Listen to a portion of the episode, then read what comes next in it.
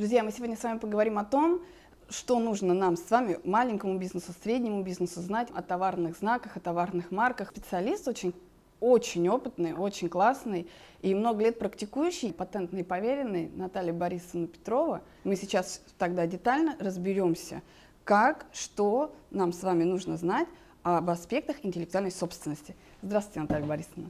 Здравствуйте, рада вас видеть. Бизнес-тема.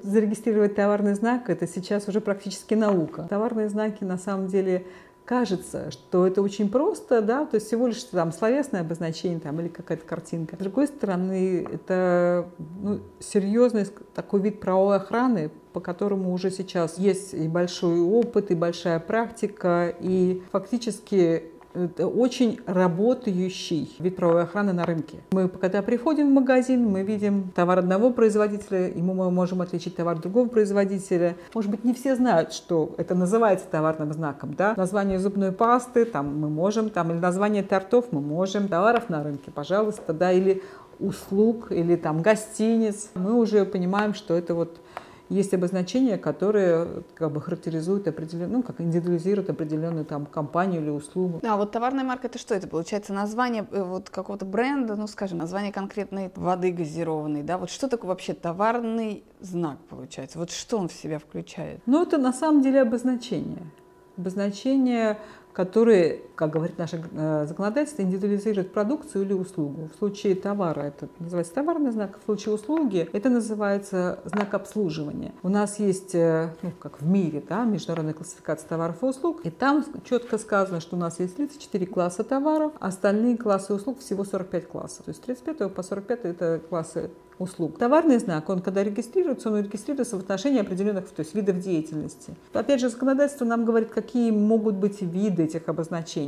Они могут быть либо словесные, либо комбинированные, изобразительные, объемные, а сейчас еще много всяких разных других, которые введены нашим законодательством которые так специфические. А также законодательством оговорено, какие обозначения не могут быть зарегистрированы в качестве товарных знаков. Это слова, например, которые вошли во всеобщее употребление, которые обозначают, э, там, допустим, какой-то конкретный продукт, ну типа масло, хлеб, да, или э, обозначают организационно-правовую форму. Ну, мы как специалисты, мы знаем уже перечень этих слов, да, он достаточно большой, и мы, когда видим товарный знак какой-то, мы уже сразу же вычленяем, да, какое обозначение является охраняемым, какое нет. Почему это становится уже сейчас, можно сказать, наукой? Потому что огромное количество знаков уже зарегистрировано. Правильно выстроить концепцию регистрации товарного знака, ну, в общем, это не так просто. Но, тем не менее, мы это делаем каждый день, много нам это нравится. И мы видим на рынке очень большое количество знаков, которые мы зарегистрировали, и чувствуем пользу нашей деятельности, и в том числе для субъектов малого и среднего бизнеса. В качестве рекомендаций я вот э, просто хотела сказать, что если начинается какой-то конкретный бизнес, я понимаю, что вначале, может быть, не так много денежек есть у предпринимателя. Но, тем не менее, если есть какое-то уже обозначение, которое нравится, и с которым в дальнейшем хочется работать да, и связать какую-то часть своего бизнеса или жизни, я рекомендую это обозначение проверить. Или слово, или картинку, или то и другое. Не столь важно, что вы потом зарегистрируете это обозначение, сколь важно, чтобы вы не нарушали права уже на зарегистрированное обозначение третьих лиц, существующее в Российской Федерации да, на сегодняшний момент. И в том случае, если это слово чистое, то тогда уже принимать решение, конечно, лучше зарегистрировать. Если оно не чистое, то тогда есть возможность в самом начале уйти от этого обозначения и что-то сделать другое, да, может быть, похожее. Мы как бы не будем в зоне риска и не, не программируем себя на какой-то ребрендинг уже в расцвете. Мы знаем просто очень много всяких разных печальных историй по этому поводу, поэтому здесь кто первый, да, тот у того и тапки, да, вот кто первый, тот, тот и успел. Тоже из рекомендаций поменьше об этом рассказывать своим, там, не знаю, конкурентам и так далее, даже партнерам, да, то есть нужно говорить об этом только абсолютно доверенным людям. Почему? Потому что есть случаи, когда возникают разные истории вот именно с э, регистрацией товарных знаков, акт недобросовестной конкуренции. Именно рассказывать, что хочешь зарегистрировать, делаешь проверку. Здесь нужно подходить очень с умом. Время, то есть, да, да, вот по этому поводу надо очень четко выбирать. Бывают такие случаи, достаточно часто, да, когда кто-то без всякого умысла там поделился своими пожеланиями, а сейчас у нас электронная подача заявки, заявку подать можно очень быстро. Поделился идеей, вот хочу вот так назвать, да, да вот хочу да, выпускать то-то да, и назову да, это я так-то. Да. Очень давний пример, потому что сейчас таких примеров очень много, да. В 2002 году, накануне Нового года, наши клиенты пошли и в на какой-то предновогодней, э, в хорошем смысле, тусовке рассказали просто всем своим друзьям, партнерам о том, что они собираются регистрировать товарный знак, а сами вот после того, как побывали на тусовке, улетели на Канарские острова. Но когда они уже прилетели,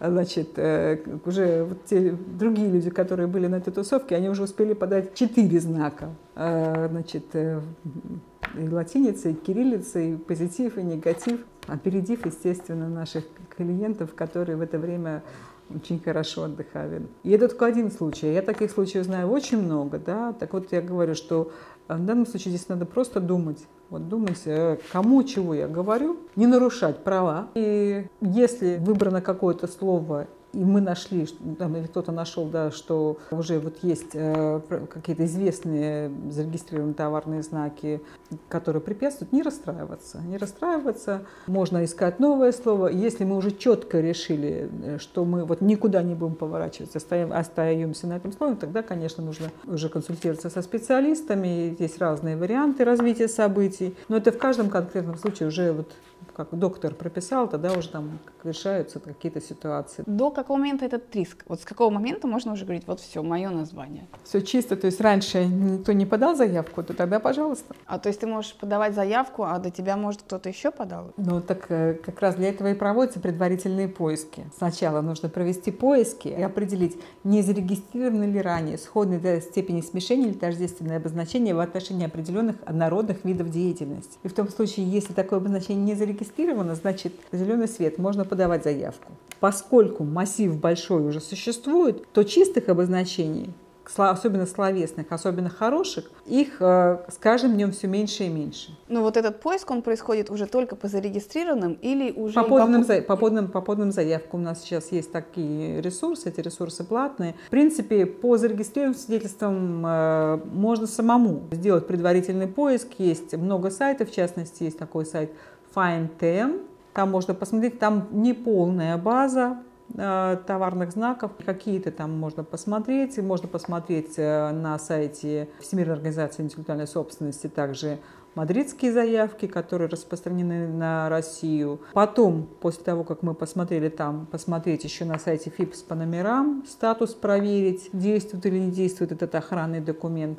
Для того, чтобы э, выявить сходность до степени смешения, нужны специальные знания. Тождественные знаки любой человек, он, конечно, может сам найти. А вот сходность до степени смешения – это такой достаточно тонкий э, критерий, да, и если человек там, или компания занимается этим самостоятельно, велик риск того, что они что-то не учтут. Но если готовы рисковать, то пожалуйста, есть как бы возможность самим э, значит, и подавать заявки, и вести дело производства. Если же все-таки хочется минимизировать риски, да, потому что регистрация, она достаточно долго осуществляется, больше года, и, и пошлины, кстати, большие, то тогда можно обратиться в какие-то специализированные компании, которые патентные или, там, или просто есть юристы практикуют тоже, да, вот, вот, которые помогут осуществить эти все действия ну, более профессионально. Вы уже смотрите, насколько это может быть, быть похоже, то есть не такое же, но похоже. И Конечно, откажут, у нас да? есть, а, раньше это называлось правило, сейчас административный регламент, который нам определяют основные направления сравнения вот этих вот обозначений, которые заявляются в качестве товарных знаков. Три направления – фонетическое, семантическое, визуальное сходство знаков. И вот мы вот по этим трем направлениям сравниваем. У нас есть правила, критерии, вот все как положено, так мы и делаем. И, в принципе, ну, с одной стороны, это просто, а с другой стороны, это все нужно знать. Это все нужно знать и уметь применять. Вот собственно говоря, все. И смотрите вы и по тем заявкам, которые еще не зарегистрированы, но уже поданы, да. и по тем, которые действуют. Э, свидетельства действуют, э, да, а заявки поданы. А вот вы сказали срок действия, то есть они не на все время выдаются, на какой-то период? Товарный знак действует 10 лет, но может быть продлен продлевается еще раз на 10 лет, и потом еще раз на 10 лет, и так бессрочно, сколько будет оплачиваться пошлина. И вот на каждые 10 лет, пожалуйста, да. У правообладателя товарного знака есть исключительное право на использование товарного знака. Есть и обязанность, а, которая тоже предусмотрена нашим законодательством, использовать товарный знак в отношении тех видов деятельности, в которых он зарегистрирован. Это вот классы, то, что вы да, говорили. Да, да, да, да. И в том случае, если товарный знак не используется, он может быть аннулирован по заявлению любого третьего лица через суд по интеллектуальным правам по истечению трех лет с даты регистрации. А вот эти классы, можно с одной стороны подумать, что ну надо бы на все, а с другой стороны, ведь это же получается очень дорого тогда, да, пошлина очень большая будет. Ну, надо выбирать, да. Ну, чем компания занимается и планирует заниматься в будущем. То есть вот здесь какой-то круг такой, да, все равно оптимальный выбираешь, да? Конечно, конечно. Но здесь уже все, ну вот нам, например, все уже понятно. Мы же все-таки в этом бизнесе уже много лет, и мы видим, и да, если приходит компания, там, мы занимаемся там, разработкой программного обеспечения, мы уже сразу же говорим, какие классы. Или, допустим, там, гостиничный бизнес, там, или какой-то комплекс открывается, да, жилой. Мы уже все это видим и конечно, сразу же это все советуем. И основной класс, и какие-то дополнительные классы мы рекомендуем, как минимум для проверки, а потом уже по результатам поисков мы видим, можно ли подавать заявку,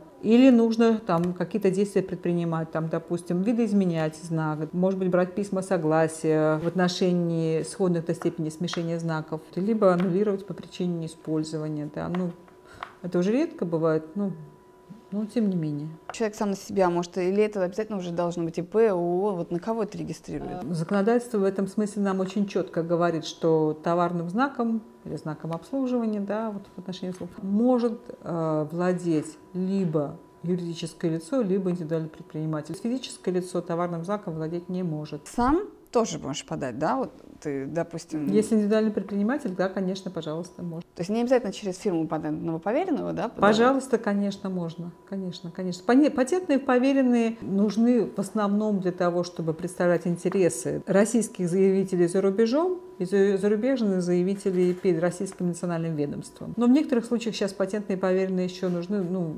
там, некоторые министерства ставят такие критерии, да, чтобы обязательно был патентный поверенный, там, в частности, Минпромторг. Это для крупных предприятий. А так, э, как статус, да, это для того, чтобы работать с иностранными заявителями, да, вот, и, как я уже сказала, вот, либо представлять интересы российских заявителей за рубежом. Российский э, предприниматель там, или компания малого и среднего бизнеса, она вполне может э, в соответствии с законодательством, если у нее есть для этого знания все, да, вот достаточные, она может осуществлять действия по закреплению прав на объект интеллектуальной собственности, также по управлению правами, по защите. То есть вот если они мои, да, я могу сама вот это вот все делать, да? Конечно, если у вас есть для, этого достаточно, скажем так, знаний. Причем э, законодательство говорит о том, нам, что когда закрепили права, и у нас есть патенты, мы все равно должны информировать Роспатент о всех изменениях. Если мы заключаем лицензионный договор, договор обязательно должен быть зарегистрирован в Роспатенте, например, в отношении объектов патентного права или там товарных знаков. Если мы заключаем договор отчуждения, то есть мы хотим кому-то передать право, то тоже обязательно регистрация в Роспатенте. Это уже не совсем уж прямо такое вот а, неизведанное что-то. Это рабочий такой уже эм, инструмент. Интеллектуальная собственность – это инструмент для многих э, вопросов в бизнесе. А вот вы сказали, кстати говоря, если вот возвращаясь к вашему примеру, да, что там э, негатив, позитив, латиница, кириллица, то есть это все как отдельные объекты рассматриваются. То есть получается недостаточно зарегистрировать регистрировать, например, название там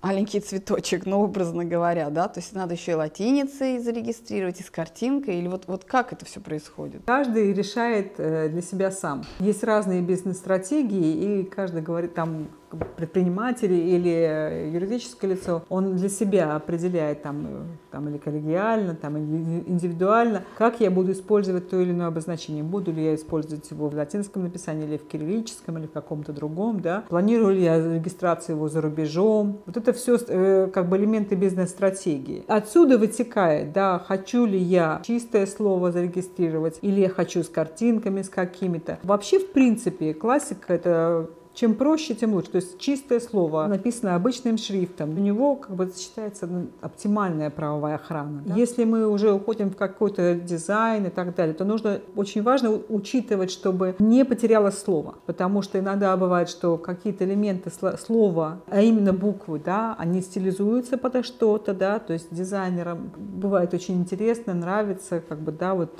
творческий полет мысли, да, но при этом слово теряется. Для регистрации вообще правообладателю, если и возможно зарегистрировать, то, конечно, лучше иметь чистое право на слово. Поэтому мы отталкиваемся от этого всегда. Если возможно зарегистрировать, то мы, конечно, это рекомендуем. Либо, если это выполнено в какой-то оригинальной графической манере слова, желательно, чтобы было четко все чтобы была возможность прочитать. Если мы пишем по-русски Нева, патент, да, допустим, через тире, если мы напишем по-английски Нева патент также через тире, то это уже получается другое название, которое надо дополнительно регистрировать. Никому не зарегистрируют уже Нева патент э, в латинице, если у нас есть в кириллице. Но с другой стороны, мне для использования, да, важно, интересно и выгодно, чтобы у меня был тоже такой товарный знак, но это как бы я сама, для, ну, поскольку я владею этой компанией, мне было интересно, мы зарегистрировали. А вот вы сказали комбинированный знак, то есть это когда идет... Слово и картинка, например, да. Ну, здесь очень много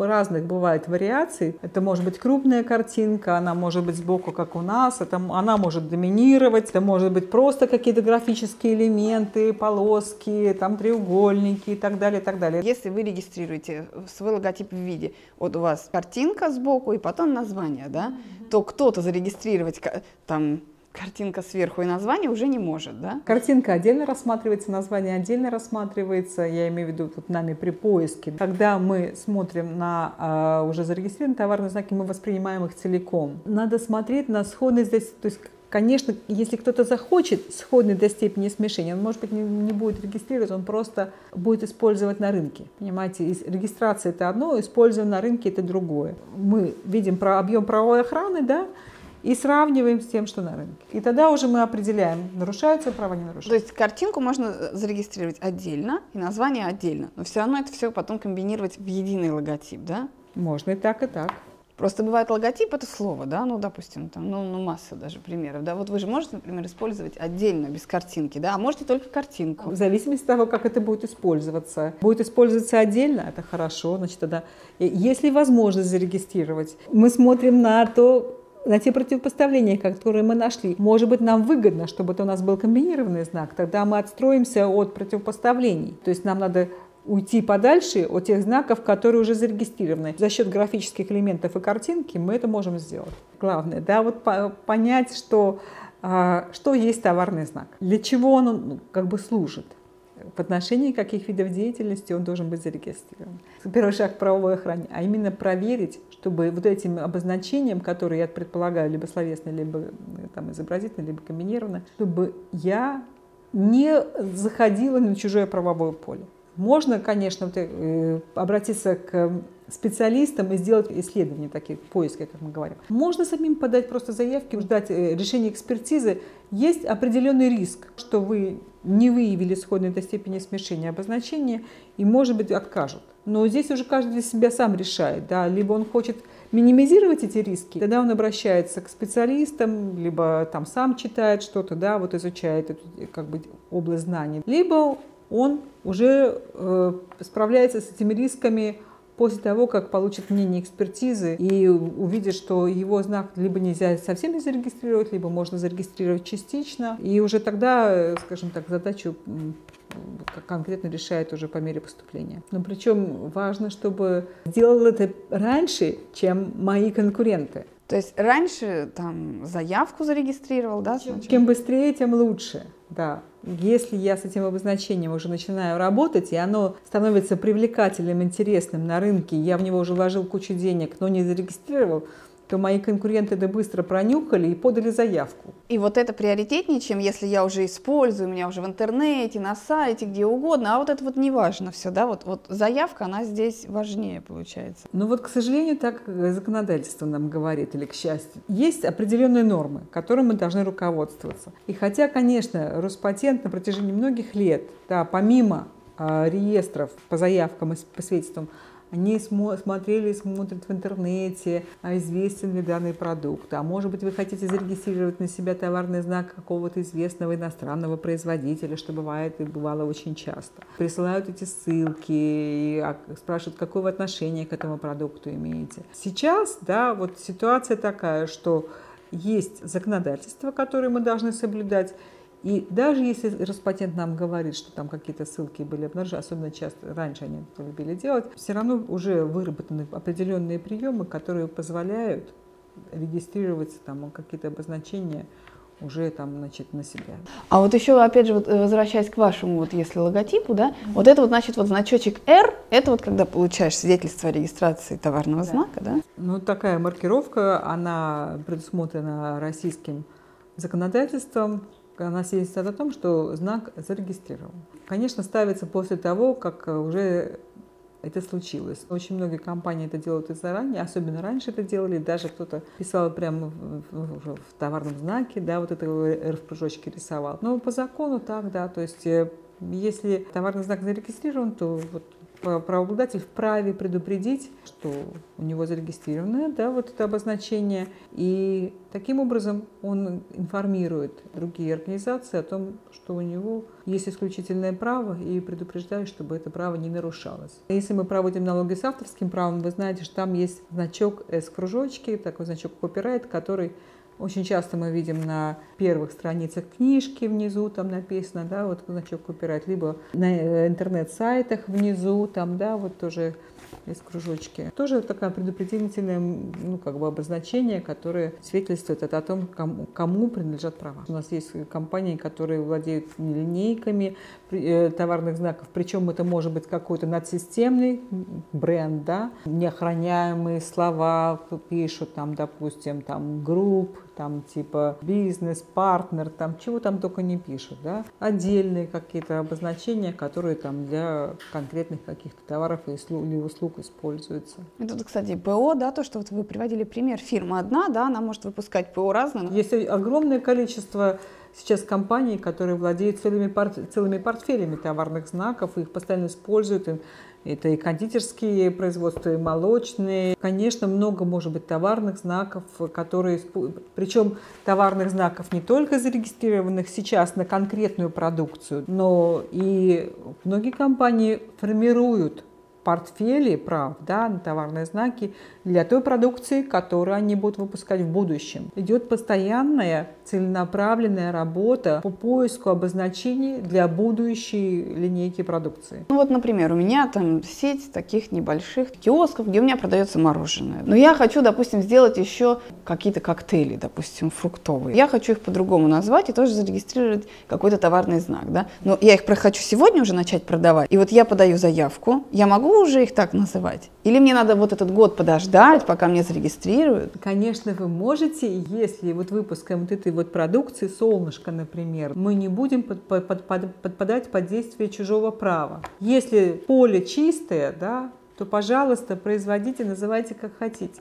Но если вы уже начинаете выпускать продукцию и назвали ее там не солнышко, а тучка, например, да, уже право на это слово принадлежит кому-то другому в отношении вот этого продукта или вида деятельности, то вы находитесь в неправомерном, в контрафактном поле. Очень важно понимать, что даже, может быть, я не хочу ничего регистрировать, да, волей-неволей, да, я оказываюсь уже нарушителем, потому что я использую чужое обозначение. Это может, скажем так, быть э, абсолютно спокойная ситуация всегда, никто никогда не придет и не будет предъявлять претензии, да? а может в какой-то э, конкретный день особенно перед Новым годом, прийти письмо счастья, как мы говорим, да, где будет сказано, просим вас там в течение двух недель прекратить использование, убрать с рекламы, отовсюду.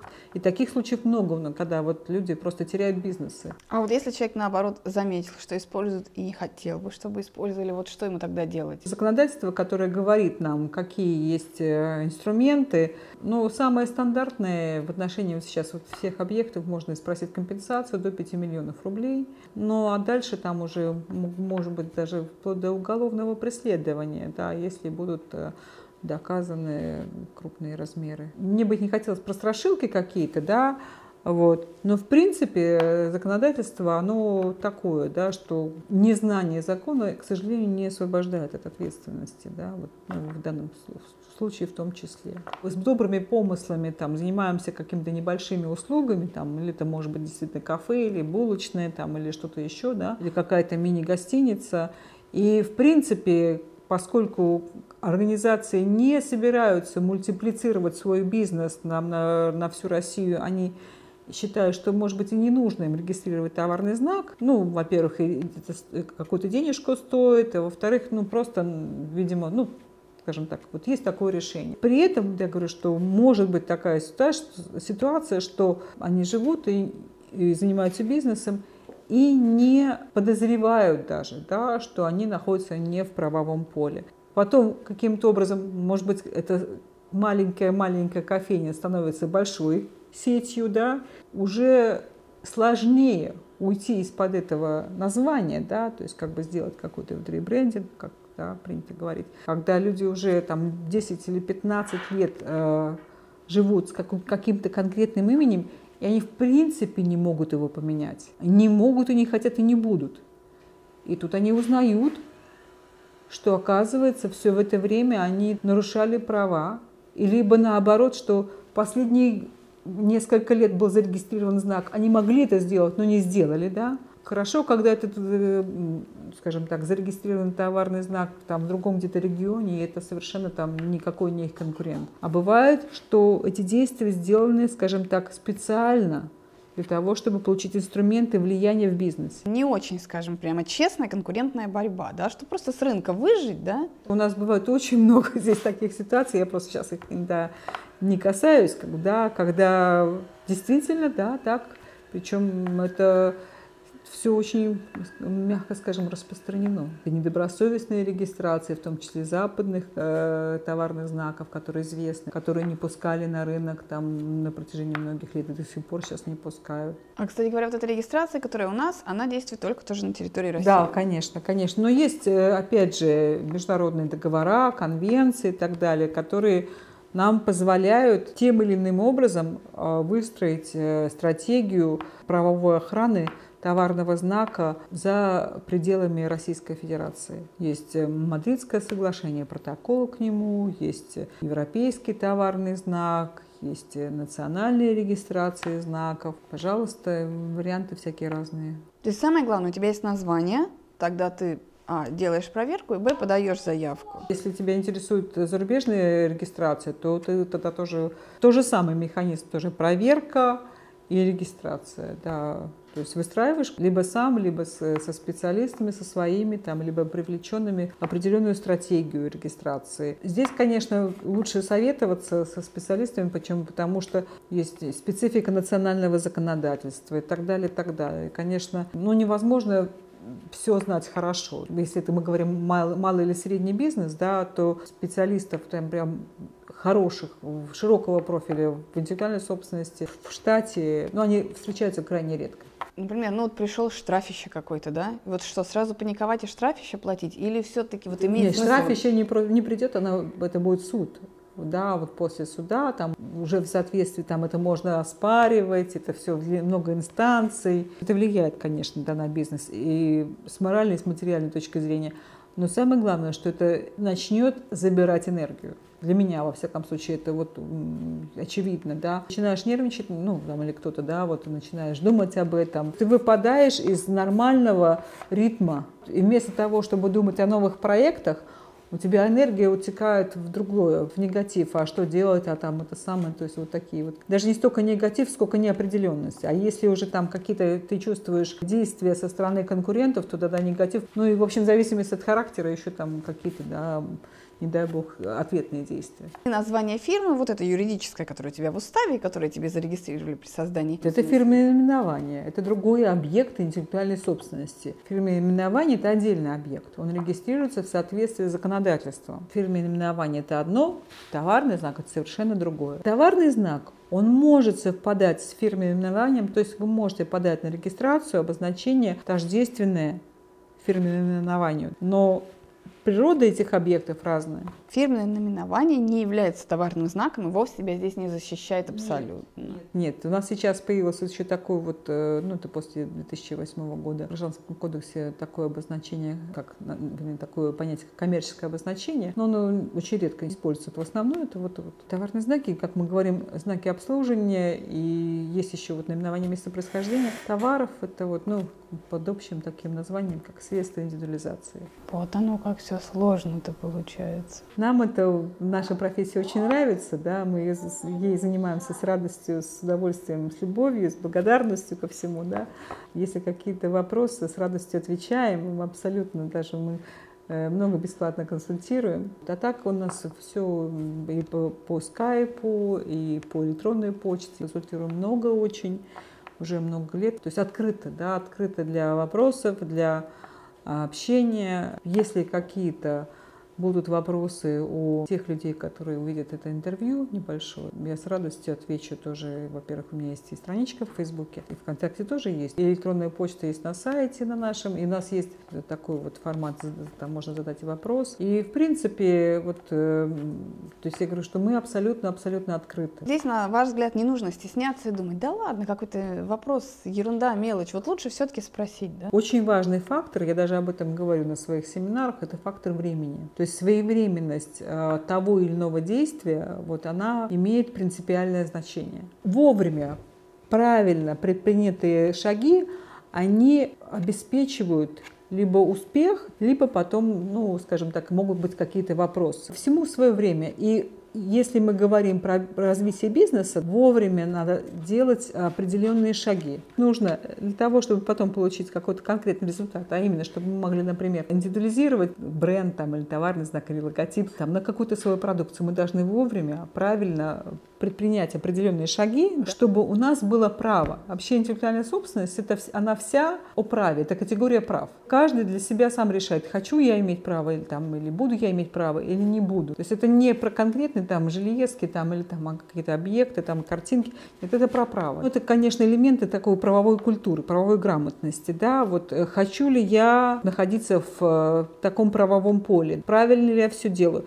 И если мы об этом говорим, что да, я хочу, я хочу правильно выстраивать свой бизнес. Это касается, получается, всех, вот любого бизнеса, начиная от самого-самого маленького, да? То есть это для всех имеет, получается, значение, исходя да. из вашего опыта, да? Да, да, да, абсолютно для всех и по вертикали, и по горизонтали, для всех. Но для малых и средних предприятий особенно. Почему? Потому что там нету патентных отделов, там нет таких вот служб, ну, как правило. Если мы говорим про ведение бизнеса, то здесь как минимум минимальный джентльменский набор, то есть это вот обязательно товарный знак должен быть зарегистрирован, конечно, и какие-то объекты, портфель сформирован, да, это позволит компании устойчиво, устойчивее работать на рынке. Это в плюс, это всегда в плюс. И если почитать э, наших классиков Роберта Киосаки, интеллектуальная собственность – это один из самых э, ликвидных активов.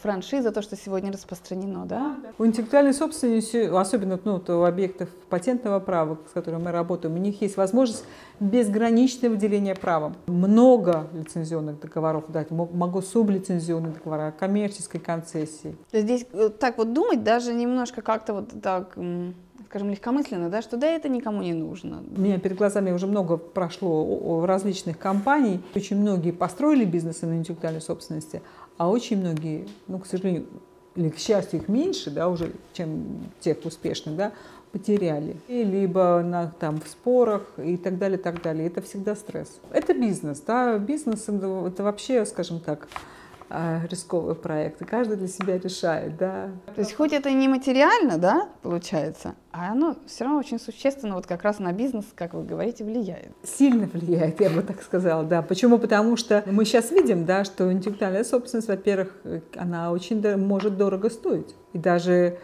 в какие-то моменты она выручает. Выручает в том плане, что ты можешь ее оценить, и ты можешь ты получаешь дополнительные, э, во-первых, и финансовые какие-то активы да, с помощью инструментов интеллектуальной собственности. И кроме этого ты можешь ее, ну, на крайний случай, там, продать, в конце концов, да. Оценить ты ее вот не сможешь, пока она у тебя в голове или где-то как-то. А вот когда ты ее вывел на рынок, да, вот тут и ясна ее реальная стоимость. Она может быть гораздо выше, получается. Да, да, да. Мы причем сейчас сталкиваемся, что наши, опять же, клиенты и партнеры, они устраивают очень интересные механизмы коммерциализации. Все равно это непростой вопрос, да, для неспециалистов, да. Но вы сегодня очень много рассказали, что стало, ну, крайней мере, на шажочек понятнее, да? Я очень хочу, да, чтобы компания, малый или, там, малый или средний бизнес, чтобы она э, сама научилась научились вовремя и правильно видеть объекты и закреплять права на них. Вовремя и правильно, да, вот как бы два ключевых слова. А сомневаешься, лучше спроси, объект ли Конечно, это, да? пожалуйста. Пожалуйста, мы в помощь, мы рядом. Мы абсолютно, еще раз повторю, открыты, да. Конечно, если обратиться к специалистам, то, безусловно, качество будет лучше. Но за эту услугу нужно платить. Но если учитывать, что в дальнейшем ты на этом будешь строить бизнес свой, да, то, может быть, немножко заплатить в начале и быть потом уверенным, что здесь все нормально, и тебя будут потом сопровождать, да, там, может, там, э, спрашивать и так далее. Чем потом уже вот, да, а, оказаться ну, фактически там либо ни с чем, либо с чем-то очень слабеньким и, может быть, даже совсем никому не нужно. У нас даже есть, ну, это там на, на наших буклетах, у нас есть такой товарный знак и слоган, который мы зарегистрировали, называется «Думайте о будущем сегодня». Вот, собственно говоря, вот в нем и заложен смысл, да, как бы. То есть, если мы говорим, что мы хотим строить бизнес, если мы хотим строить бизнес надолго, то мы должны сегодня подумать, как он дальше будет развиваться. И интеллектуальная собственность в помощь, это как инструмент, да, она помогает. Вот. Но для этого нужно научиться с ней обращаться. Спасибо вам большое за такое интервью, за такое объяснение. Спасибо большое вам. Я тоже очень рада. Я буду рада, если это интервью окажется полезным вам всего самого-самого доброго и успеха вашему проекту. Друзья, подписывайтесь на наш канал «Бизнес в кедах» в YouTube, в социальных сетях, и тогда вы много полезного и вдохновляющего контента для себя узнаете, сможете у себя применять, использовать, и ваш бизнес будет лучше, успешнее и просто радости больше будет вам приносить.